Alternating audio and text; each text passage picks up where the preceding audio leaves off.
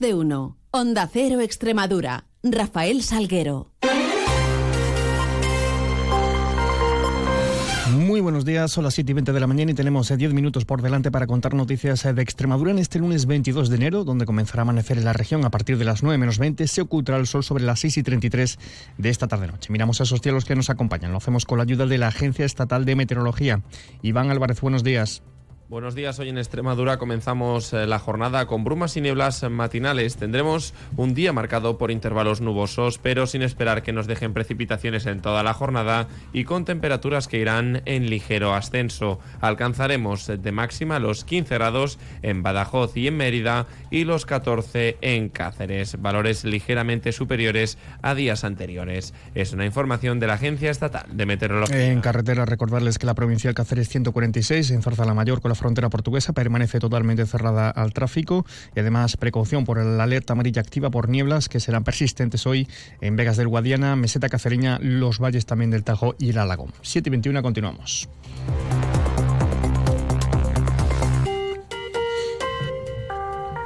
Y es balance en cifras del rastro que dejó el paso de las borrascas Irene y Juan por Extremadura la pasada semana, contándoles que el centro de urgencias, el 112 de Extremadura, recibió 7.986 llamadas y gestionaba 1.544 incidentes relacionados con esos fenómenos meteorológicos entre el 16 y el 19 de enero. De esos 1.500, algo más de 1.500, al menos 338 estuvieron relacionados con fenómenos eh, meteorológicos adversos y consistieron fundamentalmente en asistencias técnicas eh, por necesidad de achiques, limpieza de calzada por árboles, ramas, o otros objetos que impedían esa normal circulación, así como balsas de agua o problemas relacionados con el suministro y el cableado eléctrico. También fueron gestionados un total de 81 incidentes por accidente de tráfico, de los cuales 28 se producían en casco urbano y 53 en el ámbito interurbano. En página política, abriéndola, el interés este fin de semana ha estado centrado en Galicia. Por un lado, Coruña albergó la Comisión Ejecutiva Federal del PSOE, cita en la que la secretaria de Organización del PSOE extremeño, Marisol Mateos, se incorpora como nueva secretaria de Política Municipal y reto demográfico a esa nueva Comisión Ejecutiva Federal del partido. Una reestructuración en la que nuestra comunidad autónoma, Extremadura, cobra un peso muy importante en la política territorial y en la política municipal. En la política territorial, nuestro compañero y secretario general, secretario general Guillermo Fernández Vara sigue manteniendo la Secretaría eh, de Política Autonómica, una secretaría en el conjunto del país que es necesaria para seguir abordando los desafíos sobre la cogobernanza, los desafíos sobre la autonomía municipal aquellas otras cuestiones que afectan a nuestro modelo confederal de partido. Y también la Secretaría de Política Municipal y Reto Demográfico que asumo en primera persona con absoluta humildad en la que haré un trabajo ímprobo y decidido. En... Un Fernández Vara que era también reconocido ayer domingo con el premio Manuel Marín en su modalidad autonómica, un galardón con el que el partido reconoce la buena gestión y defensa de los ideales que definen el socialismo. Recogía este reconocimiento en nombre de Fernández Vara, la presidenta del partido en Extremadura, Blanca Martín. En nombre de mis compañeros y compañeras que estamos esta mañana aquí desde Extremadura y en nombre de los militantes y las militantes del PSOE de Extremadura, Pedro, yo sí quiero darte las gracias porque Guillermo y tú habéis sembrado la senda al futuro, como decía el vídeo, de mi tierra.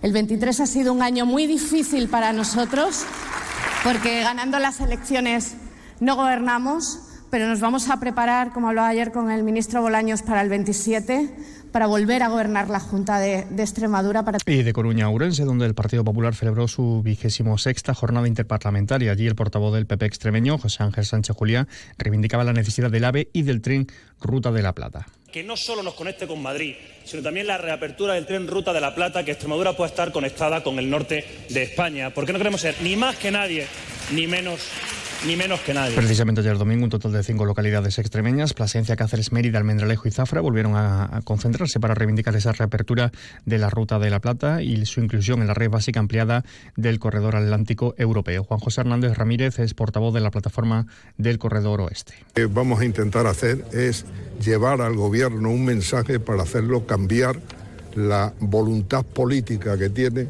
de no atender el oeste español. El oeste español, por si la gente no lo sabe, somos casi la cuarta parte del territorio de España.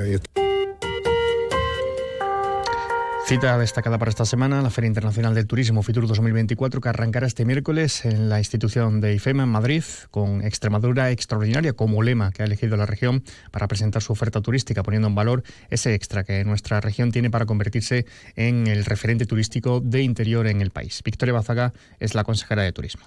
La alternativa de turismo de interior a la playa y a las grandes ciudades. Y para ello tenemos que trabajar y orientar nuestra mirada a esos más de 80 millones de turistas extranjeros que cada año llegan a España.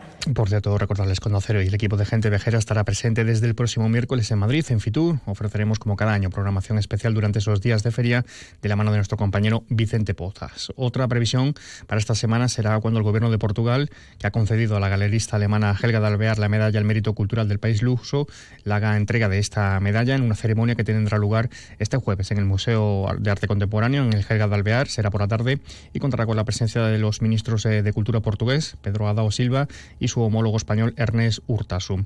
Sandra Guimaraes es la directora del Museo Cacereño. Muy contentos porque de verdad eh, ya nos habíamos enterado del interés del ministro de la Cultura portugués a entregar esta medalla de mérito y cuando tuvimos el placer de recibir aquí a los ministros de Cultura, justo después de mi incorporación, ¿no? los ministros de Cultura de la Unión Europea se habló. Noticias en Onda Cero Extremadura.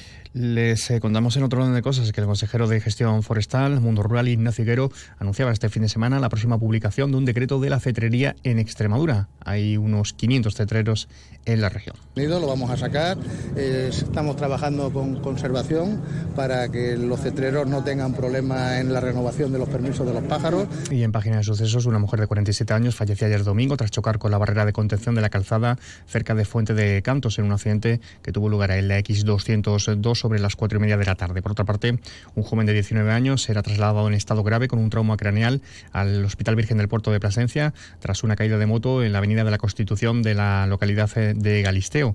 Y eh, en Mérida, una mujer de 40 años precisó de traslado hospitalario tras haber sufrido un desgarro en la pierna derecha por la agresión de un perro en la perrera municipal de la capital autonómica.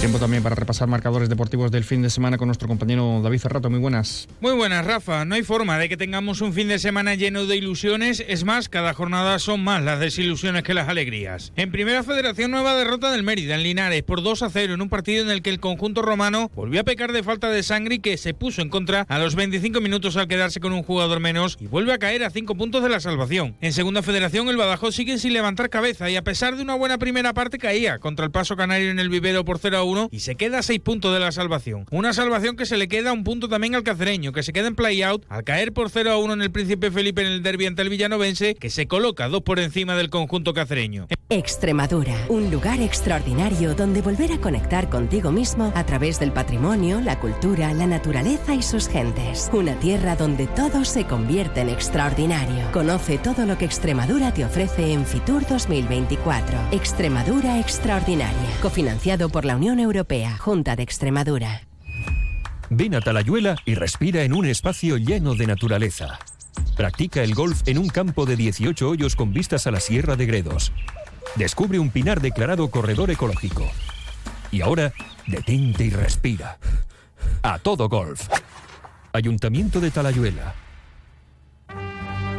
Caja Rural de Extremadura, la caja comprometida con la región les ofrece la noticia económica del día. Un dato de movilidad ferroviaria, 1.600.000 usuarios viajaron en tren en Extremadura en el año 2023, 55% más que en 2022, 170% más en relación a 2019. Los premios Espiga de la Caja Rural de Extremadura promocionan el buen hacer y la calidad de los productos extremeños. Premios Espiga Caja Rural de Extremadura, la excelencia convertida en premio.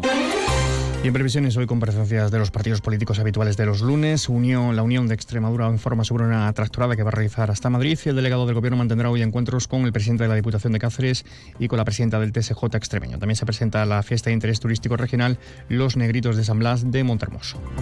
Todo ello mucho más lo vamos a contar a las 10 y 3 minutos en boletos, un avance de noticias mediodía, 2 menos 10 tiempo de información regional.